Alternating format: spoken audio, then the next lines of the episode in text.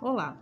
Este projeto é resultado do curso Formação de Formadores no Uso da Tecnologia Social da Memória do Instituto Museu da Pessoa, de São Paulo.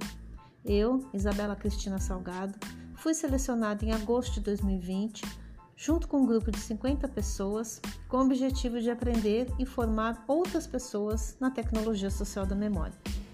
Duas mestrandas do curso de Biblioteconomia, as irmãs Rosângela Gomes e Rosana Gomes, abro parênteses aqui, que não são gêmeas, mas são inseparáveis, fechando parênteses, aderiram à iniciativa do curso.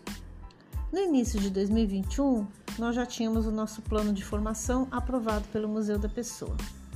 Ou seja, tínhamos uma proposta e assim seguimos com o nosso trabalho, cujo resultado vocês acompanham nesse podcast